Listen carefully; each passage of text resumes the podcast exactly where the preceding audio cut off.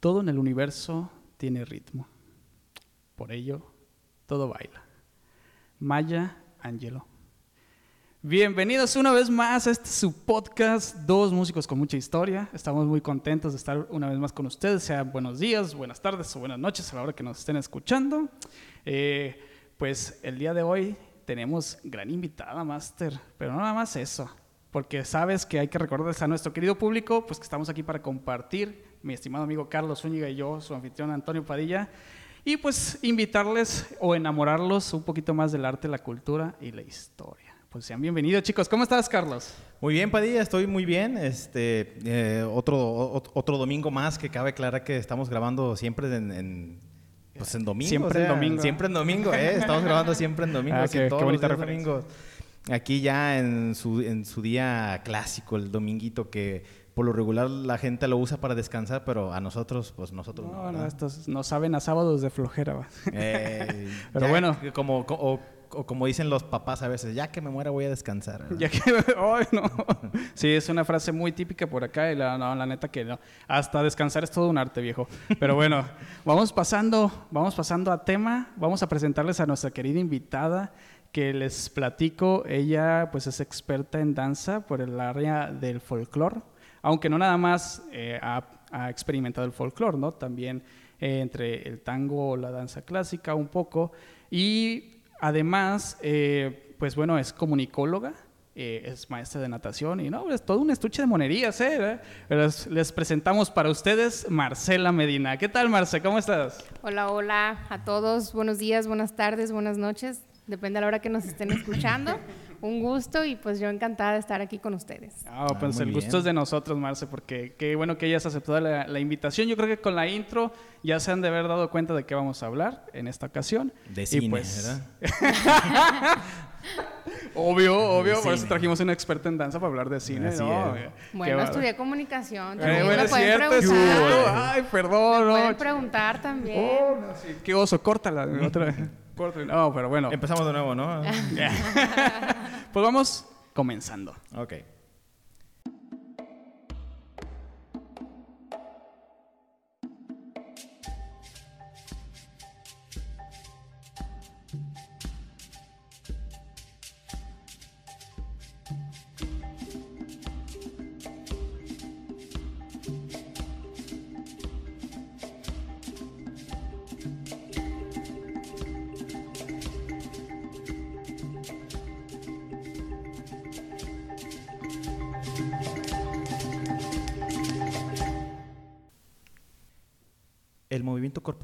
Podemos encontrarlo en el mismo origen del ser humano, pues ya el hombre primitivo la utilizó muy tempranamente como forma de expresión y de comunicación, tanto con los demás seres humanos como con las fuerzas de la naturaleza que no dominaba y que consideraba divinidades. Entre los hombres primitivos tenía un sentido mágico animista, pero también valor de cohesión social. La danza sirve para infundir ánimo a los guerreros, para el cortejo amoroso y para ejercitarse físicamente.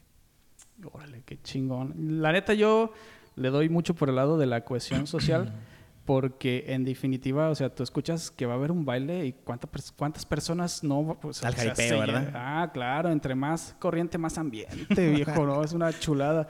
Y creo que es uno de los artes, fíjate, eh, yo creo que más íntimos, definitivamente, y más estéticos, eh, en el sentido de que, vaya, el hecho de que muevas absolutamente todo tu cuerpo, o sea, que somos como lo más tangible, ¿no? Sí, fíjate que, eh, bueno, aquí la experta es la que me va a corregir, ¿verdad? Pero yo Por también favor. pienso eso porque uno como músico, o sea, como instrumentistas, ya obviamente llevamos clase de expresión corporal, ¿no? Pero no movemos todo nuestro cuerpo y así como tú dices de que es el arte más estético, yo también lo considero porque ellos utilizan todo su cuerpo, o sea, todo, o sea, todo, todo, todo y nosotros pues nos sentamos nada más y una miradilla con la cara, expresión facial, pero no es como la expresión corporal de un, no sé que seas un bailarín o un danzante, no sé cuál es el término correcto, pero yo también lo, lo considero, aparte que yo, este, yo para bailar, pues no, la neta, soy el típico de que es que tengo dos pies izquierdos. Luego vamos a subir una foto de eso. Es que fíjate, eh, ahorita, Marce, que quisiéramos escucharte, pero yo lo comento desde el lado de que todas las otras artes son en demasía pensar o viene con mucha filosofía. Y eso es del mundo de las ideas, a final de cuentas, ¿no? No deja de estar en lo abstracto. Pero pues el contacto físico humano, eso es tan real que a mí, a mi parecer, es de lo más estético y de lo más artístico. Pero no sé tú, Marce, ¿qué nos quieras compartir al respecto? ¿Cómo ves tu arte? Bueno, pues yo creo que de entrada, pues todo tipo de arte es una expresión de un sentimiento, de una emoción y pues tendrá sus formas, ¿no? De, de precisamente ser comunicado, ser expresado desde una desde un texto, una canción, una pieza musical.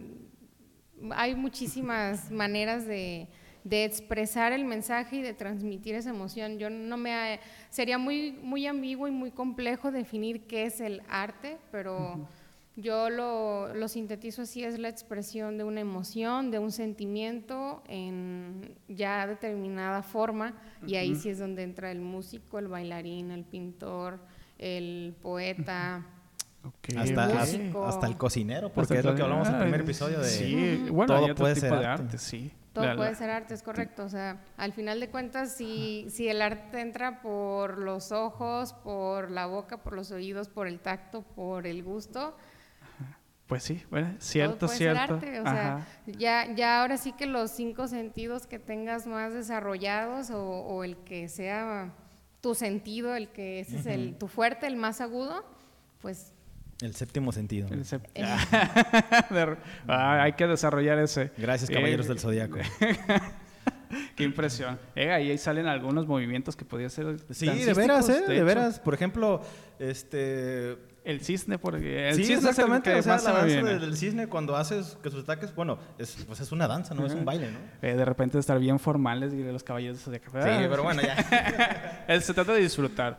Pero vamos pasando, vamos a platicarles un poquito de, de lo que logramos nosotros eh, sintetizar al respecto de la historia del arte y de cómo este ha funcionado, ya se mencionaba, para el cortejo o para ejercitarse o la cohesión social. ¿no? Eh, comentar que los primeros en reconocer la danza como un arte fueron los griegos, que incluso le dieron en su mitología eh, una de las musas que se llama Terpíscore.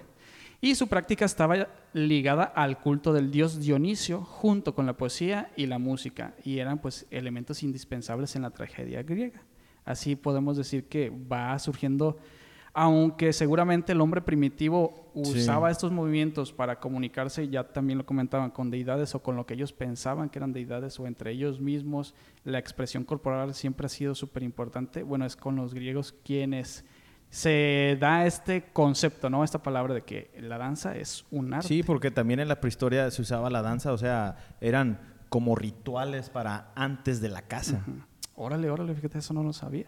Ahí, no, me lo habías preparado para los datos bien curiosos, güey. Los, menos, ah. los datos menos curiosos de la historia. Eh, y, bueno, pasando al tiempo, en la Edad Media la danza estuvo ya bastante apartada de, un desarrollo de entre las otras artes. Y esto debido pues, a la mentalidad cristiana con la que se contaba, que la encontraban cargada pues, de connotaciones sexuales en esta época, o bueno, eh, es que en esta época mm, el culto al cuerpo definitivamente se dejaba de lado, ¿no? Porque pues el corpus Christi, el cuerpo de Cristo, o, eh, debería ser inmaculado, ¿no? El cuerpo como tal no debería ser tocado. Esa era la ideología. Entonces yo por eso me imagino que, se fue dando pues esta separación. Y bueno, eh, lo más tangible que se ve es una separación, eh, dentro de la danza, perdón, es una separación entre las danzas de la corte y las danzas populares. Lo que eh, perjudicó pues ciertamente pues el desarrollo en conjunto de todas las danzas como una actividad artística, pero dio camino a florecer la danza popular, que en estos tiempos llamamos actualmente como folclore. O sea, porque a final de cuentas de ahí creo que viene, ¿no? Maestra, ah, no, pues si nos afirma, excelente. Y ya pasando hacia el Renacimiento, pues eh, como sabemos, es un, plot twist, un cambio de tuerca, de pensamiento, renacemos. Y bueno, entre la burguesía, pues había grandes señores y ciudades pues muy enriquecidas, ¿sale? Que ofrecían pues espectáculos a sus visitantes extranjeros, pero realmente pues era un tipo de, de competencia para mostrar su riqueza y su poder. Y así la danza recobra con estos espectáculos una posición que se había perdido en la época anterior. Aparece en este momento y en Italia los primeros manuales prácticos de danza, siendo el primero de ellos en 1450, cuyo autor fue Domenico Piacenza, considerado el primer coreógrafo de la historia. En su tratado de Arte Saltandi et Coreas Ducendi, Piacenza establece ya los elementos fundamentales de la danza, el compás de medida, o sea que es la musicalidad, la manera o carácter del bailarín de interpretación, la memoria, que es la fijación de pasos y sus evoluciones, la división del terreno, o sea el espacio, y el aire, la calidad del salto. También clasifica los pasos de la danza en naturales como el andar y accidentales como paso corrido o cambio de pie esto podemos decir que es como un predecesor de lo que actualmente conocemos como danza clásica o ballet. Ahorita como, bueno, en ese punto dudo mucho que las otras danzas tuvieran un valor, como ya lo dijimos, artístico ante, el, ante lo intelectual, creo yo. Sin embargo, no significa que no se danzara. Estaban las danzas populares por un lado, es necesario para el ser humano comunicarse y el hecho de los movimientos corporales pues es de las comunicaciones más fuertes que tenemos. También creo que ahí la parte de comunicóloga nos va a ayudar mucho. Espero, no sé, a ver si no la metemos en problemas. Pero ya terminando en este viaje en el tiempo súper corto, porque la verdad que hay vastedad, yo quedé eh, sorprendido, la verdad quedé bastante emocionado cuando estaba resumiendo. Y, no, yo quiero morir eso, pero no, tengo que quitarlo porque no, es que es muchísima información. Demasiado, demasiado. Yo no conocía prácticamente nada de danza. Pero bueno, aquí estamos. Ya va hacia el siglo XVII, que podríamos llamar uno de los últimos saltos a en donde se posiciona la danza como lo que conocemos más actualmente. Bueno, en este siglo se regresa a Francia, es digamos que el país que hace como evolucionar el ballet. El del en el carrito, ¿no? ese de los Simpsons, se me Simpson, por favor. Referencia. Fundado en 1661, eh, perdón, se funda en 1661 la Real Academia de Danza, primera de todas y modelo de otras europeas los puntos principales en el avance del desarrollo de la danza en esta época con el coreógrafo B. Beauchamp y la Academia de Danza son los siguientes. Ahí les van, chicos. Eh, se confiere a la danza una naturaleza escénica independiente. Esto quiere decir que antes estaba bastante ligada pues, a otras artes, posiblemente teatro, como ya lo decíamos de la, tragedia, y la música, pues sí, siempre hay una unión. ¿no? Se desarrolla la técnica para crear coreografías adaptadas a nuevas exigencias, se introduce el endehors, no sé si se pronuncia así, maestro, y ahorita, ahorita nos corrige, please, y las cinco posiciones de los pies, así como la codificación de los movimientos derivados. Esto explica que el lenguaje del ballet sea el idioma francés. Y la danza, ya por último, se desarrolla como un espectáculo con valores tan esenciales como la unidad dramática y musical. Oye, aquí que está curioso que en, la danza utilizan el francés y por lo regular en la música es puro italiano, ¿verdad? sí, yo creo que precisamente siento yo que es en este renacimiento donde ya eh, de una ideología teocentrista, de decir, pues todo es explicado mediante Dios, ¿no? A buscar la razón, el razonamiento y ver al, humano como el centro, creo que pues, a partir de ahí, en distintas partes de Europa, según la zona, pues es que va evolucionando, evolucionando cada arte. Yo creo que depende de la persona que lo haya apoyado, ¿no? Pero bueno, hasta aquí con los datos más innecesarios para los momentos más inoportunos.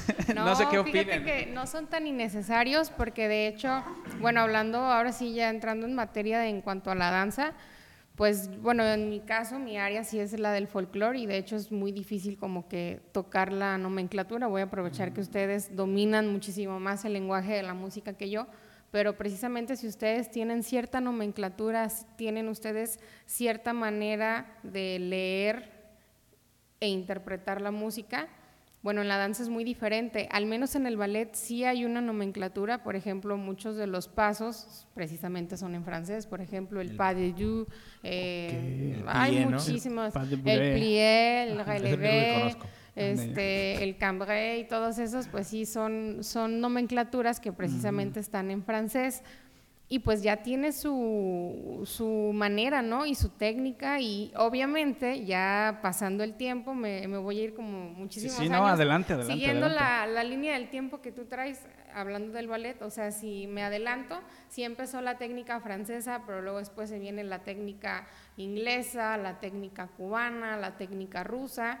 Entonces, aún dentro así, del mismo ballet clásico. Dentro del mismo ballet, incluso, bueno, ahora sí que muchas de las veces es como difícil generar, más bien generar públicos para los creadores de contenidos, este, hablando de nosotros los artistas locales, pero bueno, ojalá que, que sea tema y sea un parteaguas para que empiecen a, a seguirnos un poquito más. ¿no? Claro, Yo, claro. maestro, tengo una pregunta. Por ejemplo, ahorita, ahorita que dices de las técnicas alemanas y la rusa, o sea, ¿se podría decir que un lago de los cisnes se puede interpretar de varias formas en cuanto a la técnica, Sí, por ejemplo? en cuanto a las técnicas. Suponga, bueno, yo, bueno, sí la he visto, ¿verdad? Es- o sea que la, la que más se baila es la técnica rusa en, en esa, en esa obra. No, o- no precisamente. Mira, yo tengo muchísimas amigas que se dedican al, al ballet, Al ballet. y yo las he escuchado en las pláticas que dicen, no, es que yo estoy en esta escuela porque ellos se enfocan más en la técnica rusa. Ah, ya. No, sabes que yo la verdad es que me fui a La Habana porque me gusta mucho la, la técnica cubana. Sí, depende más como, como de la escuela, ¿no? De Sí, yo he escuela. escuchado, te les digo, yo no soy experta en ballet, pero al final de cuentas, como me gusta la danza, pues me he metido a clases de ballet y, y he visto diferentes técnicas y entre unas son más exigentes, otras son un poquito más estilizadas, otras son más suaves. Ahí sí que las técnicas varían, pero al final de cuentas yo he visto que la nomenclatura y eso, o sea, el nombre del paso no se cambia. Más que nada en la cuestión de la ejecución, en la cuestión de, de ciertos estilos, ciertas posturas, ahí cada quien le va poniendo su, su estilo, pero el estilo de la técnica como tal. Te digo, eso es lo que me gusta del ballet. Yo no me dediqué al ballet, siempre estuve en el medio del folclore porque nací en ese medio. Al final de cuentas, yo, bueno, yo traigo una herencia cultural de familia. Mi mamá fue bailarina y pues yo crecí en ese medio y yo soy del folclore. Pero eso no quiere decir que no me hayan atraído Sí, es- otros, exactamente, es otros como- géneros de baile, ¿no? Por es eso como lo que pasa aquí, ¿no? De que uno piensa que el músico académico, no, es que pura música académica. Pura No, ópera. vale, o sea, Sí nos también pasa muy seguido. Escuchamos populachón acá, ¿eh? Sí, oye, Beethoven no tiene ningún cumbión. No, güey, pues, pero si escucho cumbión, o sea, no necesariamente. Qué ganas de poner una rola de los terrícolas ahorita. No, y déjame decirte que todo te aporta, ¿eh? Mira, Sí, yo, la verdad que sí. yo he visto y he notado muchísima diferencia que si siempre mantuve las clases donde mismo, en la misma escuela, en el mismo lugar, este, de la misma maestra o del mismo maestro, ya, ya me cuadran a una sola línea, pero de del folclore. ¿no? Pero de un de repente eh, me meto a clases de ballet y resulta que me, me corrigen la postura, me corrigen los pies, me corrigen este, muchísimas cosas ya en cuestiones estéticas y ya al momento de volver a, a lo mío, que es el folclore, noto la diferencia que, que ya desarrollé, ¿no? De igual forma el flamenco, o sea, el flamenco me ha ayudado muchísimo para los Oh, qué tacones en el folclore, me ha ayudado muchísimo para los redobles, por ejemplo, en Nayarit, me ha ayudado en otras cosas, entonces al final de cuentas aunque consumas del conocimiento de otro tipo de danza, lo vas a ir a tra- a- lo vas a ir tropicalizando a lo que te dedicas y te va a aportar porque no dejamos de hablar lo mismo, ¿no? O sea, Sí, movimiento, este ritmo, dimensión espacio-temporal, o sea, al final de cuentas todos manejamos ese tipo de habilidades, pero cada uno en su diferente forma. A lo mejor unos los van a hacer claro. balseando o punteando por el ballet, otros los van a hacer acá taconeando en el flamenco o en el folclore, o otros más en trazos este, con el tango, o sea... qué No chido. sé por qué, pero Es que- cuando ajá. dijo la de taconeando acá. Sí, así un- taquito, hay ¿no? unos taquitos de... Es de no, gordos me- pensar en tacos cuando hablamos de tacón de la danza. Estamos hablando de danza y unos taquitos. Es que eh, el taquero la, tiene la culpa porque está fuera de la escuela de danza, chido. Sí, no, sé, chido. ya sé. No, mira, fíjate que es un excelente punto el que, el que tocan y creo que está en nuestra naturaleza humana porque a final de cuentas, eh, gracias a la diversificación es que llevamos o llegamos a una evolución, ¿no? Si, si uno se queda en lo mismo biológicamente hablando, pues la especie puede perecer.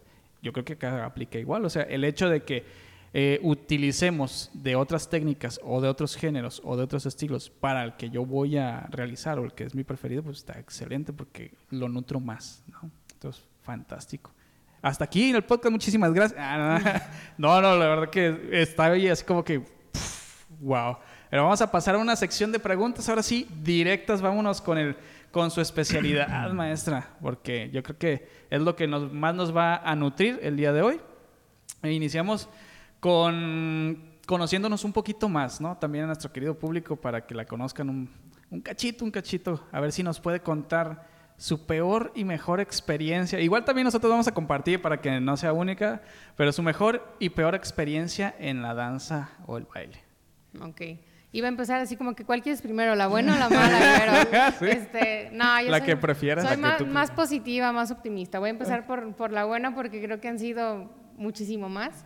Este, tengo muchas, si pudiera escoger, híjole, estaría muy difícil, pero hay algo que me ha gustado mucho que bailamos en el 2000, octubre del 2015, tuvimos la oportunidad de ser invitados en, en Hollywood. Ahí en, en, Hollywood hacen un evento cada año por el Día de Muertos en el Panteón, en el cementerio más bien de, de Hollywood.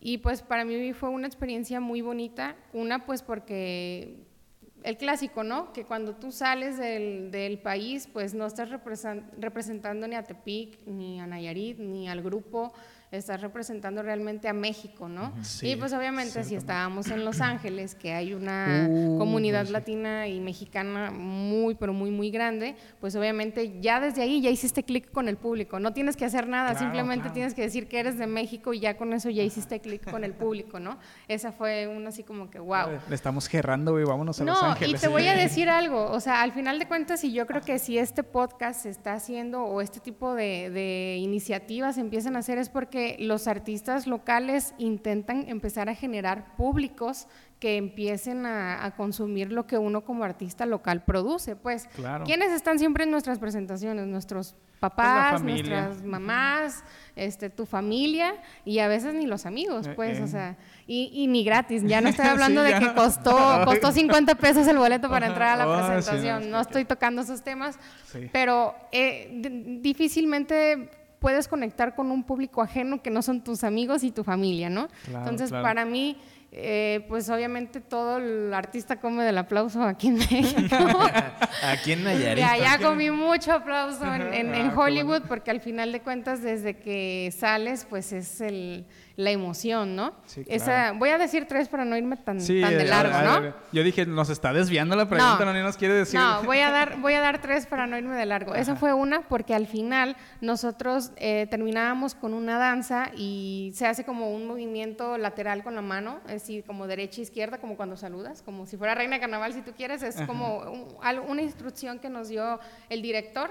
Pero de un de repente al, al ay, ¿cómo se llama? el conductor, al maestro de ceremonias, se le ocurre decir, todos saquen sus teléfonos y hagan lo mismo de los bailarines, ¿no? Entonces nosotros estábamos aquí con la mano arriba, todos con la mano derecha arriba, éramos alrededor de 100 bailarines en escena y estábamos con la, con la mano arriba y el público, todos sacaron sus celulares y empezaron a hacer lo mismo que nosotros con sus celulares. Entonces, pues veías obviamente el, el- desde el escenario el público y todas las lucecitas que se movían y ese, ese conecte que tú haces, pues está padrísimo, porque una cosa es que sí, muy chida la presentación, el aplauso y, y ay, qué padre, me aplaudieron. Pero que tú hagas esa conexión con el público, eso, ah, traigo abrigo, no sí. se me nota, pero se te enchina la piel. Se te enchina la piel. Para mí esa, esa ha sido una de las, de las más bonitas y pues obvio porque también le abrimos el, el concierto a Lila Downs, ¿no? En, en Ah, pleno no festival. manches, pues eso, genial. eso te queda en la experiencia Sí, por supuesto. muy, pero muy bonito. E- Esa fue una. Otra de las experiencias, pues no sé, no la puedo decir como mala, pero tuve la oportunidad de entrar a- al penal federal a bailar. Y a mí me marcó muchísimo porque desde que había unas que estaban como enojadas, me acuerdo que fuimos a bailar Sinaloa. Entonces era cuando en su momento estaba algo fuerte la cuestión acá del, de, este, Ay, de la mafia, feas, sí. Sí, sí, sí. Entonces de un de repente, así como podías escuchar a unas que eran las que estaban apenas eh, ingresando, que traían todavía así como que la loquera, como que no se la creían que estaban adentro y, muy rebeldes y muy fiesteras. Y pues imagínate, estás bailando adentro de los módulos del penal federal y estás bailando banda y conectan, ¿no? O sea, conectan las presas y empieza la gritadera y todos que arriba trapichillo y que arriba no sé qué y el pueblo y el rancho y híjole, y, y te emocionabas, pero también volteabas a ver otras celdas, digo, tú estabas bailando, ¿no? Y ellas estaban en las celdas, pero también voltabas a otras celdas y hay unas que así como que nada más se quitaban las lágrimas y enojadas, así como que tragándose el coraje y por ahí salió el comentario, bueno, es que aquí muchas están aquí porque pues eran novias de, ¿no? Mm. Entonces, híjole, entonces ese día fue como que un, contraste demasiado, demasiado grande porque entre que unas decían, arriba mi rancho, arriba esto y el otro, hay unas que ni siquiera volteaban, que estaban enojadas fue un choque de, emociones, bien cañón, que pues tú como bailarina al final de cuentas quieres ir a llevar un poquito de alegría, quieres ir a llevar un poquito de tu trabajo y, de tu arte. Y, llegas así como que, ay, mientras esta está emocionadísima, la otra está limpiándose las lágrimas, ¿no? Del coraje. Ay, ¿Qué hacer? Sí. ¿Qué hacer? Sí, claro, yo creo que uno como artista siempre está buscando que el espectador pues esté disfrutando lo más que se pueda. No vamos a poder mantener contentos a todo el mundo. No, claro que no. Pero pues sí mínimo cuando es, no sé, algo cerrado, cuando sabes que va a haber cierto público limitado y que van, porque van a verte, bueno, en este caso pues obviamente no había de otra porque más que estar escuchando y viendo, pues lo que uno quiere es pues que se disfrute, ¿no? Eh, qué impresión. Sí, no, para mí ese fue un, fue como una, este, ¿cómo te puedo decir? Un altibajo, pues, en, en, cuanto a emociones, porque se notaba las que dicen, no, estos ya van de salidas, estas ni siquiera tienen sentencia, o este módulo es el que ya son las de cadena perpetua, ¿no? Y, o sea, y, y se siente obviamente la actitud, la poquito de todo, ¿no? Y hay unas que te decían, gracias, o sea... Había de todo. Eso fue una experiencia que también dije, wow, ¿no? Porque para empezar desde entrar, pues nosotros ya teníamos que, que entrar eh, todos con el vestuario y todo, y casi casi nos dijeron, las mujeres que traen el, el tocado, si traen cinco pasadores, tienen que salir con cinco pasadores. O sea, si al final sales con cuatro, no te sales hasta que salgas con, con, eso y, que no puedes usar ropa interior con varilla y que no puedes, o sea, fue todo un protocolo de seguridad que pues yo para empezar no, bueno, para empezar no tengo ni siquiera una experiencia de, de visitar a alguien aquí en, en, la, ¿cómo se le llaman aquí? La que está... Pues como el, el, cerezo, el cerezo. Sí, o sea, el cerezo, pues no, la verdad es que no, nunca he tenido una experiencia así y de un de repente tener una, pues en el federal que obviamente los, los protocolos de seguridad y todo son muchísimo más extremos, pues para mí, obviamente no iba a ver a ningún familiar, no iba a ver a un amigo, no iba a ir a ver a nadie, simplemente iba en modo artista, pero pues es una experiencia aún así como que muy, muy, muy... te marca, ¿no? La verdad, la verdad es que te marca porque obviamente todos los artistas, nuestra intención es trascender, ¿no? Con nuestro... nuestro producto, con nuestro trabajo y, y, ese día para mí, o sea, y no se me olvida, te lo juro que me puedo acordar desde cómo fue el entrar, cómo fue todo y que al final de cuentas, como son dos, dos, dos módulos, y cada módulo tenía cuatro cuadrantes, o sea, literal bailamos ocho veces lo mismo. No manches, ay, cabrón. Y el, el, el ¿cómo se llama? El, el repertorio duraba como 10 minutos. O sea, te estoy hablando que empezaba en el módulo, empezábamos en el primer cuadrante y los de a un lado ya estaban escuchando la música, ¿no? Entonces todos empezaron así, ¿qué, qué está pasando? ¿Por qué estamos escuchando banda? Porque, y nosotros íbamos con la actitud como bailarines de ir a, dar porras, ¿no? Entonces, no, pues todos grite y grite y, haciendo nuestro relajo como bailarines. No cabe duda que entre más... Ah, no, ¿verdad? más ambiente, no, bueno, es que también es parte del, artista, o sea, que lo logre. A final de cuentas lo, lo lograron, ¿no? Eh, que, es lo más importante. No, pues que comparamos esa experiencia con las nuestras. No, no, no, no, no, ah, yo creo que... Mi mejor experiencia fue la posada pasada del, 2019. Mi, mi, mejor experiencia creo que fue eh, cuando fui chambelán de una prima, así que... No, pero mira, haciendo un contraste, yo te estoy hablando que eso de, la, de lo del Ceferezo, pues fue aquí en Tepic, ¿no? Y lo otro fue en Hollywood. Y pues para mí las dos son son demasiado importantes, creo que no tienen nada que ver de, ay, yo anduve en China, ay, yo anduve en tal, por todo el mundo, bla, bla, bla. O sea, aún así me haya marcado mucho en el extranjero, aquí también me ha, me ha gustado mucho las experiencias que he tenido por estar en el medio de la danza, pues. Oh, qué chido. Parte de esa subjetividad, sí, no necesariamente tienes que ir a otras partes para tener ese tipo de, de impacto y, y trascendencia, pues, a lo que te dedicas. Así es. Sí. Y ya en los demás, pues yo creo que sí fue también muchísimo. Sí, fue, fue, de todo. Qué impresión. Pues, vamos pasando a otras preguntas porque si no, aquí nos podemos. No les digo, no les digo. Es que neta que de danza, yo creo que el, el estar, en mi caso, lo digo por mí, tan ignorante, me hace disfrutar mucho de todas estas experiencias que nos cuentas, la neta. Eh, pero vamos pasándonos a, a otra preguntita. Eh, si quisiéramos saber si hay alguna diferencia entre danzante y bailarín y a lo mejor que nos menciones tu favorito. Mm, bueno, yo así como danzante o bailarín, digo, me, iría como muy simple, ¿no? Danzante es, lo interpretaría al contexto al que siempre he estado, como alguien que rinde, o sea, que baila una danza, que por, que por lo general cualquier danza va rinde un culto, ¿no? O, como la danza de los viejitos, ¿no? Ajá, como la danza de los viejitos o que la danza de los huicholes. Digo, voy a hablar de una manera muy local porque al final de cuentas también es importante para si es si tenemos un público este Nayarita, creo que también es, pues, es importante transmitir, ¿no? Eso. Obviamente si hablamos, por ejemplo, los huicholes, ¿no? Pues la danza de los huicholes tiene su, su porqué, tiene su significado y pues no es un son mestizo, o sea, es una danza que está rindiendo un culto probablemente al maíz, probablemente al, al cultivo, a, la, a lo que sea este, a cierta festividad de, de, ese pueblo por sus creencias y sus tradiciones. Para mí eso es un danzante por el contexto que, al que, yo ya estoy acostumbrada. pues, o sea, para mí danzar es como cuando ya estás rindiendo el culto o, una tradición o lo estás haciendo a cierto santo o a cierto algo, ¿no? La danza de arco de aquí de Nayarit o la danza de Urraca, que precisamente ayer con el maestro Jorge Luis Miramontes Plantillas tuvimos ahí una una, conferencia ah, donde estuvo explicando. Luis, saludito. No creo que nos vea, pero hay que saludarlo. No, sí nos va a ver, ¿cómo de que no? yo lo voy a invitar a, verlos. No, yo lo voy a invitar a que nos vea.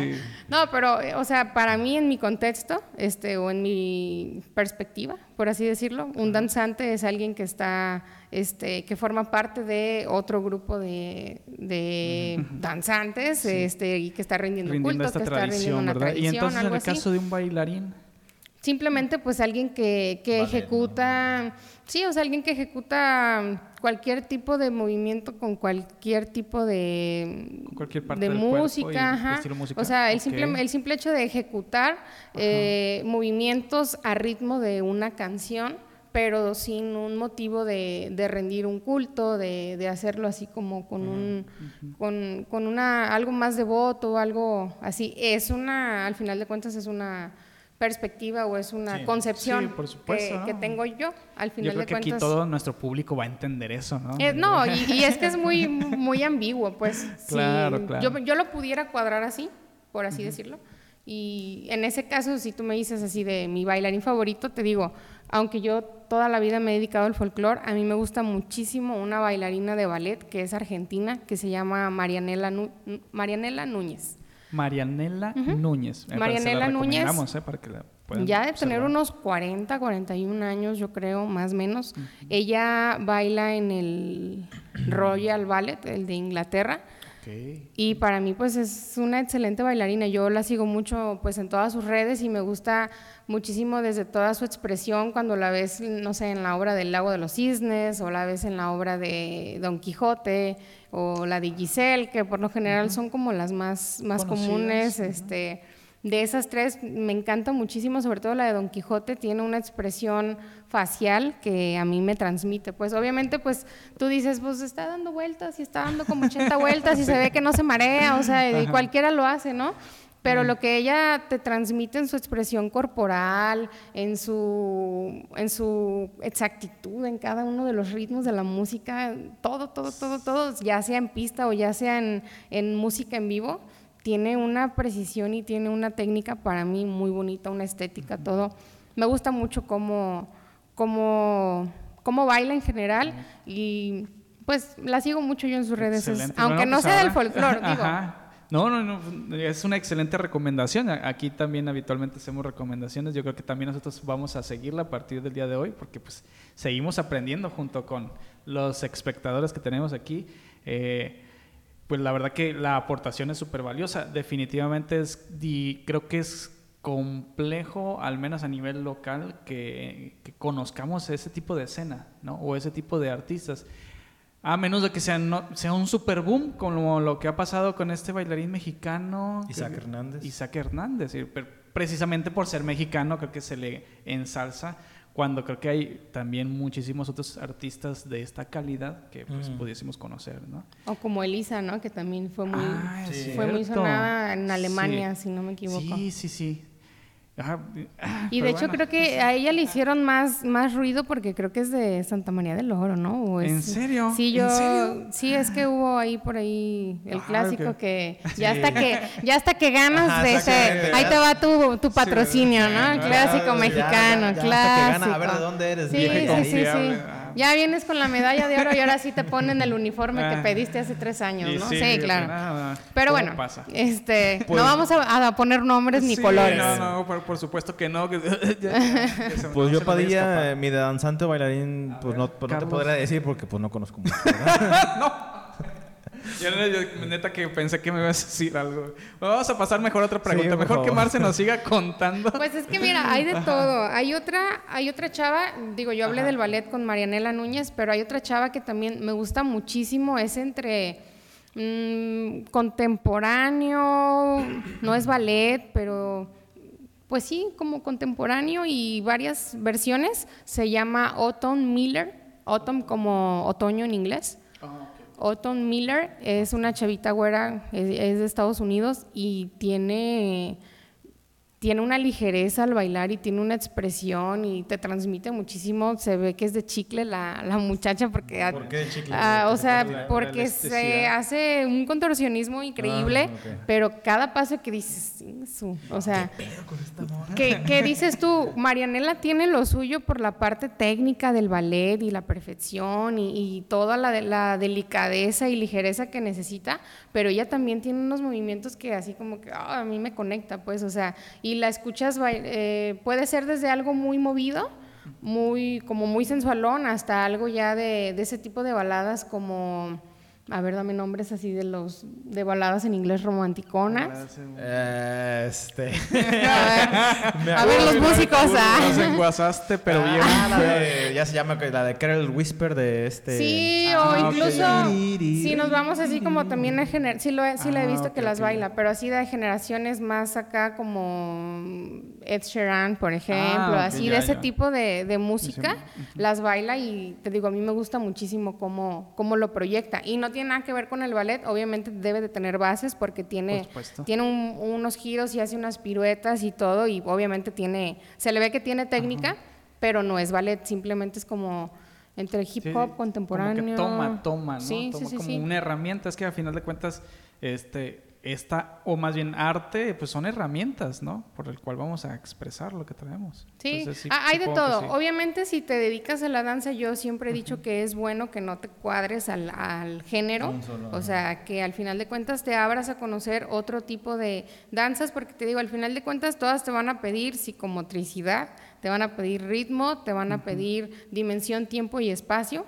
Y eh, si ya la tienes dominada en una corriente de danza, pues la vas a dominar. No creo que se te haga difícil aprender Otras más, tango, aprender este flamenco, aprender folclore, aprender danza, porque al final de cuentas te nutre y todo te va a aportar, todo. A mí en lo personal me ha aportado todo y lo noto una vez que ya fui a, a clases de X género de danza y ya si regreso a lo mío, que siempre ha sido el folclore, pues sí digo, ay, pues ya, Sí ya puedo sirve. aplicar esto sin salirme de la corriente que siempre me ha dicho mi, mi maestro, ¿no? Claro. Por ejemplo, y, y te vas nutriendo y vas haciendo tu propio estilo y vas haciendo tu, tu propia manera de Tu expresión, ¿no? esencia, ¿no? Claro. Exacto, la no manches. esencia. No, yo estoy más tieso que una tabla.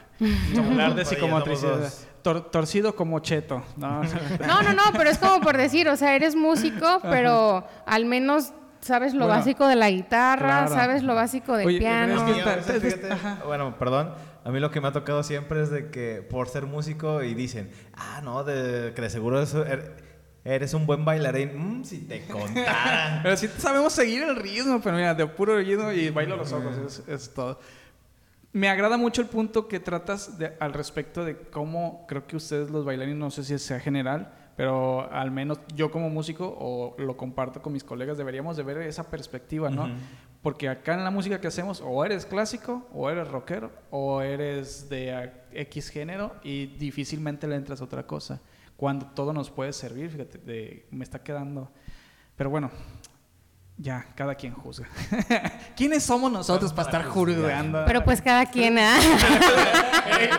Como el meme de Michael Jackson. es cada quien. Cada Pero pues cada quien. No, Pero ¿quién somos nosotros sí, para juzgar? No, pero qué chido, qué chido. A ver, Marce, ¿tú cómo ves tu arte? ¿Y crees que las personas entiendan la danza como las demás artes? ¿Cómo veo yo Tu arte. mi arte? ¿Te refieres al folclore? Ajá. Vamos siendo un poquito más específicos. Pues mira, yo lo vería principalmente como algo muy importante a nivel local, porque yo creo que a nivel Nayarit, para empezar, no sabemos todavía identificar a un cora de un huichol. Este, No y, hay, nada. y hay veces que incluso hasta en los festivales eh, culturales de los kinders, ¿no? Que te dicen, mañana traigan los vestidos de, de coritas. Y van de huicholes, y ¿no? realmente van de huicholes, o, o viceversa, ¿no?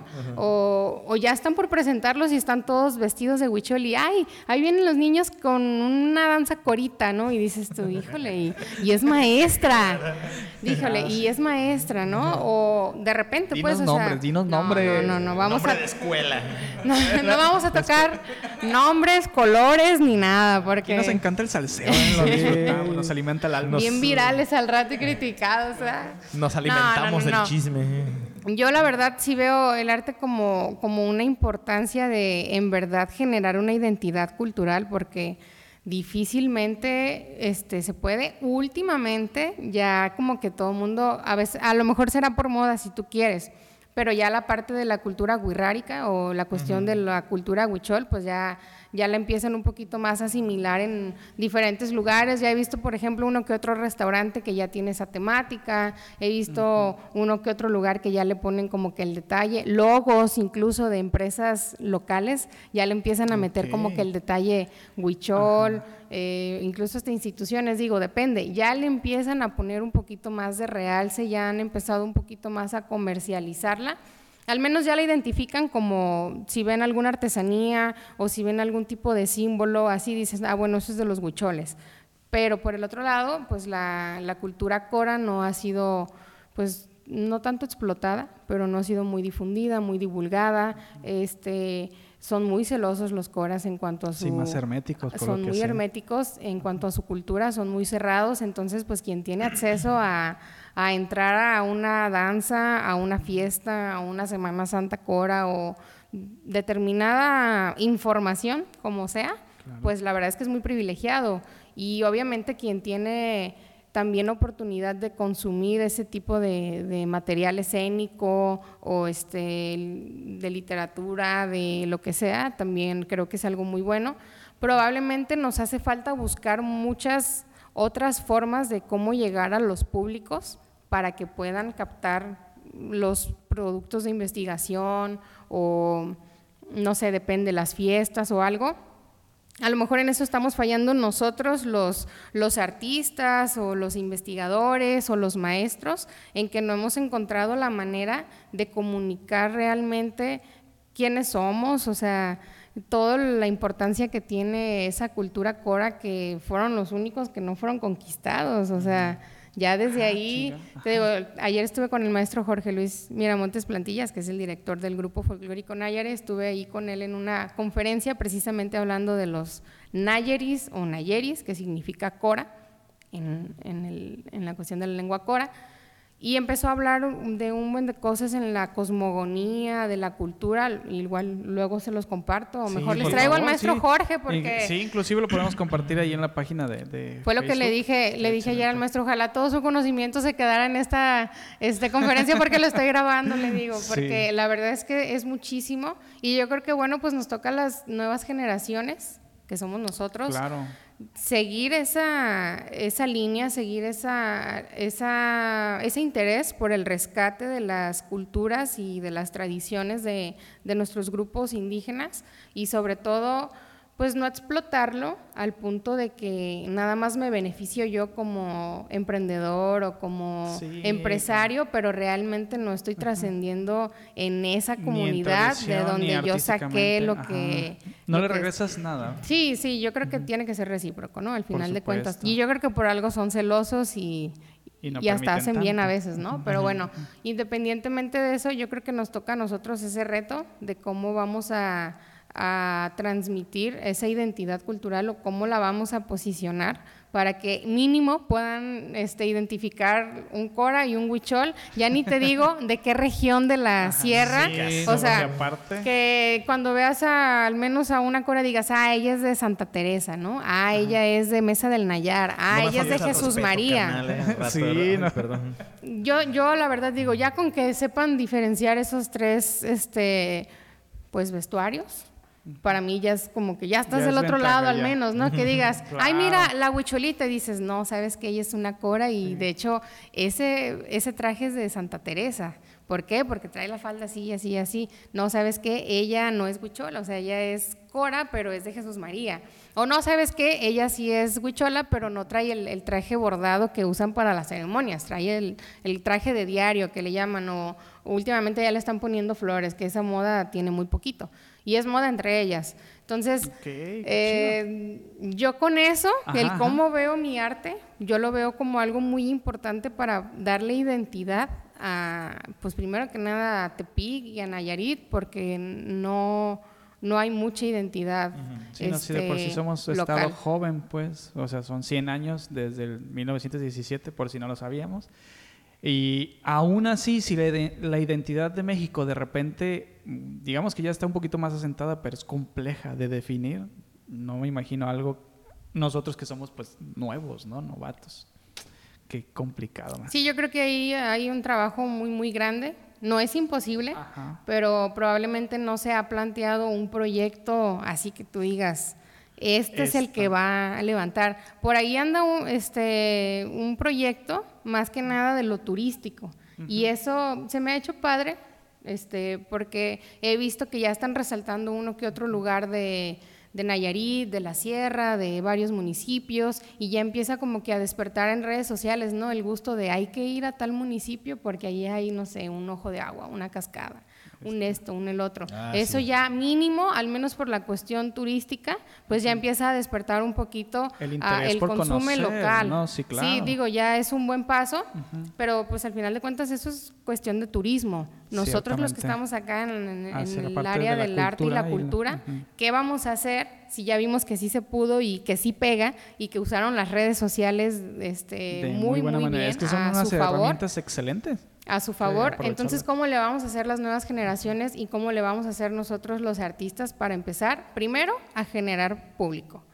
Y después, Dos músicos con mucha historia. después de eso, pues, o sea, la creación de contenidos para que sigan consumiendo lo que, o sea, que el Nayarita consuma lo que el Nayarita produce. pues. Claro, yo en algún momento comentaba con Carlos en alguna de esas tertulias por ahí de músicos que creo que la falta de producto de repente es, o- ah, no es que no haya, pero falta más que mostrar para que la gente empiece a ver que, se, que puede consumir. Sí. Porque inmediat y también la calidad que tenga este producto, porque inmediatamente en cuanto veamos algo externo que tenga mejor vista para mí o que tenga esa calidad que tal vez pueda hacer que me interese más, pues me voy a ir por aquello en vez de conocer lo local.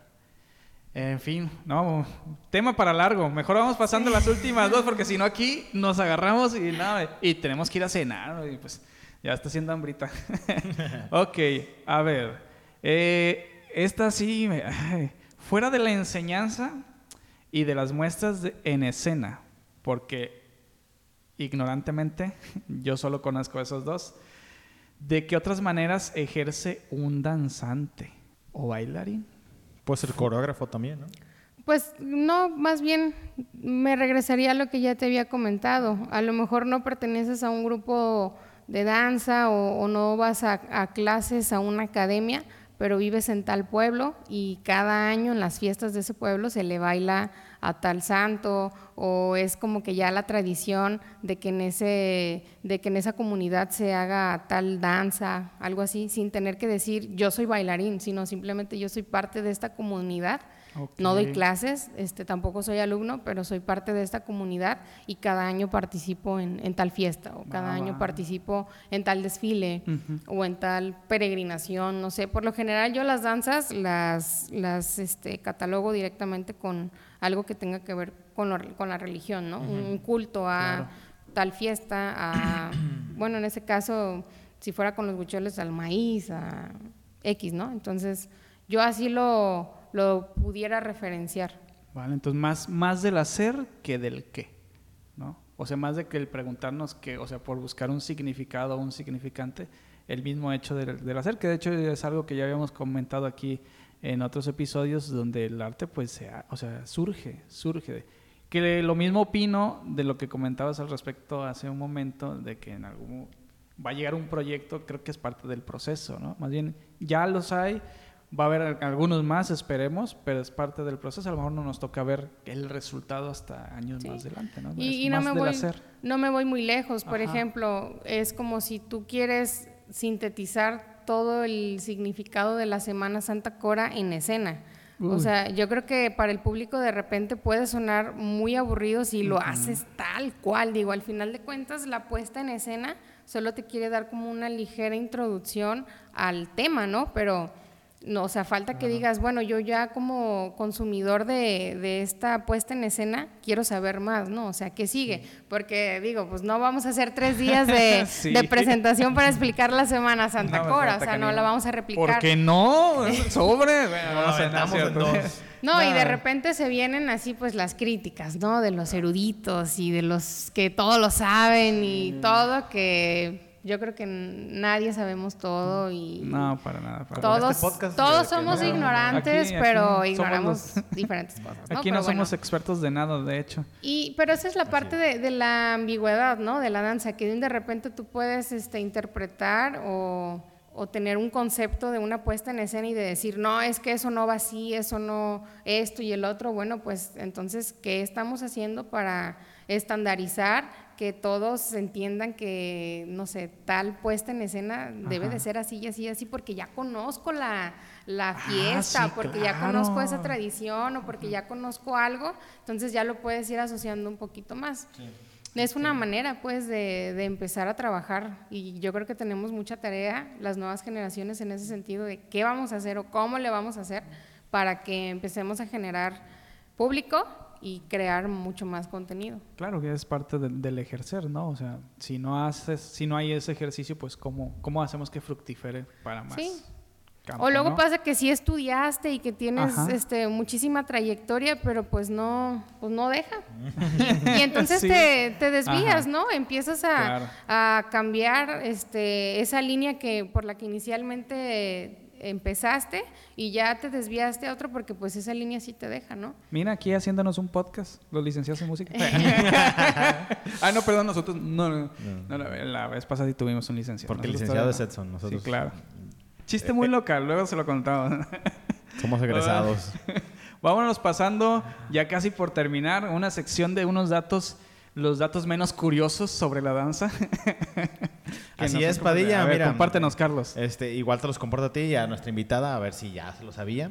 Curiosidad número uno: la danza fue el único arte moderno que Hitler no, no prohibió durante la Segunda Guerra Mundial. ¡No me digas! Me siento así como que cierto o falso, ¿no? Sí, es como que. Eh, yo hubiera pensado que la pintura, porque lo corrieron de la eh, Academia de Arte. ¿verdad? Pero mira qué impresión creo que es parte mismo de la cohesión social que se necesitaba de todas maneras, ¿no? no ¿Cómo vas a prohibir algo que es tan natural, que te ayuda a comunicarte tan fácilmente, creo yo? Sí. Pero, en fin, no me hagan caso ya. Curiosidad número dos. Seguro, Padilla, que conoces el pole dance, ¿verdad? No, ¿No? bueno, ah, pues sí, claro. es el baile que se hace alrededor de una barra. Este proviene de un antiguo ejército indio llamado Malakhap, creo que se pronuncia así, que cuenta con más de 900 años de historia y que era parte del entrenamiento de los guerreros. Wow, no, no me los imagino. Hombres fuertes. De acción. Con esa, ¿no? Así, qué chido, qué chido. Pero es que esta es la parte Me de... imaginé acá la, la canción de Breaking Ball, ¿no?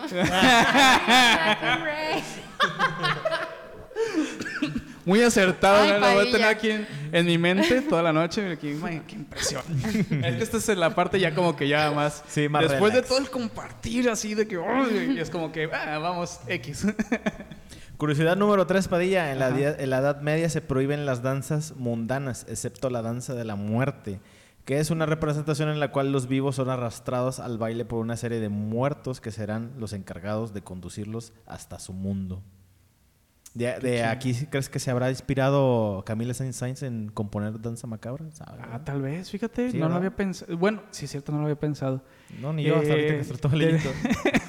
De esto sí conocí un poquito más. Creo que eh, es una de las pocas danzas que fue apoyada en, en la Edad Media por la iglesia. Y es curioso porque es una danza que hace una crítica. Hace una crítica donde la muerte pues no, no, no, este, no hace discriminación, ¿no? Entre ni, ni raza ni posición social. Se supone que eh, representa, o sea, había como disfraces de cadáveres, como el rollo había sido que habían pasado lo de la peste negra.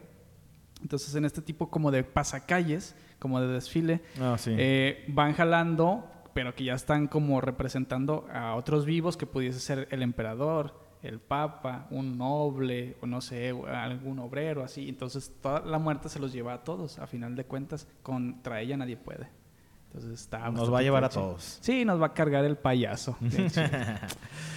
Curiosidad número 4. La samba es un excelente entrenamiento para los futbolistas. Según el doctor Tomoyuki Yamamoto, que le mandamos un saludo, seguro nos está viendo, Oh, y su equipo de investigación del Instituto Avanzado para la Ciencia y Tecnología, bailar y ejercitar las caderas es esencial para mejorar la movilidad del resto del cuerpo. Ronaldinho, no te vayas Ah, sí, es cierto. neta, No ese vato, manches. así, eh, perdón por lo que voy a decir, pero me mama verlo así cuando está haciendo jugadas. No, es una... ¿Está bailando? Sí, sí, Sí, se sí, está haciendo es eso. Ah, chinga, tenemos que aprender a bailar, güey. Sí, samba. Vamos a abrir una nueva sección. Aquí pídele bailando. Entonces, Dos músicos con mucha historia aprendiendo a bailar. güey, hay que hacer un especial después, Eh, güey. No sí. lo van a querer ver, se los aseguro. No, no, la verdad. De no. hecho, hay varios videos así de goles que se avienta Ronaldinho y se pone a bailar samba Sí, y sí, todo. es y que es una cosa- Bueno, yo no soy máster en fútbol, pero una vez en una plática, una vez en una plática, este, salió el tema de que pues Ronaldinho, con esa habilidad que tiene con los pies, precisamente por saber bailar muy bien samba y por dominar esa,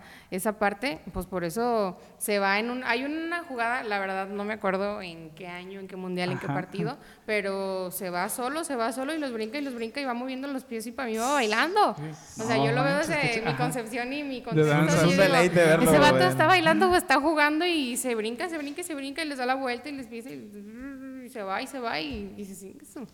Qué impresión, qué gran habilidad corporal, güey. No manches, qué envidia, la neta, qué envidia. Y bueno, Padilla, la última curiosidad. Ajá. Dos de las obras de ballet más famosas del mundo son dos cuentos infantiles, El Cascanueces y La Bella Durmiente, que son composiciones de, de Tchaikovsky. Ah, ¿tú sabías que a Tchaikovsky le gustaba Barbie? Por eso compuso. No. Fíjate, Ah, yo crea. creí, el, el cascanueces sí te lo creo, la Bella Durmiente también, pero creí que me iban a poner ahí el, el cisne negro, El el, lago de los negro. cisnes, pues. Bueno, pero es que no son cuentos infantiles. Bueno, sí. el lago de los cisnes cuenta infantil, O la del pero bueno, también feo, es de ¿no? los, de los más populares. Que se convirtió en cisne. Bueno, también podría caber ahí. No, Master, por la neta que, que datos tan peculiares. Pues ya prácticamente hemos terminado con es. la... Qué, qué- qué- qué gran episodio, la verdad. Yo soy un súper neófito con la danza. O sea, aquí aprendí muchísimo y creo que me llevo muchas cosas muy buenas. Y eso que no bailamos, güey, imagínate. si No, yo no, no, no, no puedo bailar. Me gusta el baile, de hecho, eh, creo que el, el que más me gusta, me gustaría bailar es el tap. Me gusta mucho. No, sí yo no lo he practicado, no he conocido a alguien en Tapa, tapa, tapa. Pura, pura referencia a Simpson aquí. No, los zapatitos, los zap- para empezar ocupa zapatos. Zapatos. Sí. Y luego creo que es en duela nada más, ¿verdad? Sí, sí, sí, tiene su... Como en duela. Como el sí, de maderita. Sí, sí, Como en sí, su o sea, tarima así especial. Sí, es, es, muy especial. Y el zapato. El zapato es el que te va a permitir hacer la pisada y el contragolpe y todo. O sea, Se me hace bien chido el necesitas sí o sí el, el El zapato. indispensable. Sí, yo la verdad sí, también he querido practicarlo, pero aquí en Tepic no. Ah, No hay. maldita sea. Pues a lo mejor en la primera academia de TAP Eh. próximamente por parte de dos músicos. todo, Abriendo- todo vamos a academias. patrocinar. Nadie nos ve, nadie nos patrocina, pero nosotros queremos patrocinar a otras personas Así es. que se desarrolle el talento. Marce, ¿algunas palabras para despedir que quieras agregar? No, pues yo principalmente agradecer, ¿no? La invitación estuvo, la verdad, pues muy Ah, relajado, pero también sí. para mí estuvo, pues, este, de mucha retroalimentación. Yo sé que fue mutua y bueno, pues esperemos estar muy pronto de regreso en otros temas Claro, claro, Claro. no, hombre, de nada, el gusto es o tuyo. darle seguimiento a algo. Yo Sí, encantada. Definitivamente, mira, es que lo que pasa es que en este primer capítulo a lo mejor no, no te contamos así como al 100 para mantener la sorpresa, pero eh, hoy hablamos de la generalidad de, la danza, estamos teniendo una primera temporada de Bellas Artes, ya después iremos como siendo más específicos y yo como, creo que ahí- como que enfocándonos en un Sí, esperemos que próximamente en algo mucho más puntual. un capítulo de danza folclórica. Pues puede más. ser, sí, claro que Yo sí. encantada, ya saben. De danza folclórica, de Ah, pues comunicación, todo de acá. natación, de todo. Ah, pues tú vienes el domingo y grabas y todo. Sí, Tú haces el guion. Tú vas a ser el guion. Pues bueno, ya estamos por despedirnos, no sin antes recordarles, pues suscríbanse, chicos, a nuestro canal de YouTube y claro, pues si nos están escuchando desde Spotify, pues ojalá que lo disfruten, desde Anchor, desde Google Podcast. No sé, Síganos en la página de Facebook, Dos Ah, Músicos con Mucha. Historia. ¿Algún lugar donde te pueden seguir o, o, se- o se- Sí, o tus a- a redes, Marce, si tú quieres. Pues sí, el grupo folclórico Nayare o grupo folclórico Nayare Infantil. Excelente. Ambas. Master, pues despídenos. Bueno, pues espero les haya gustado el episodio. Este, muchas gracias, Padilla. Muchas gracias, Marce. La verdad, aprendí Gracias muchísimo. Y nos estamos viendo la siguiente semana. Hasta la próxima. Hasta luego.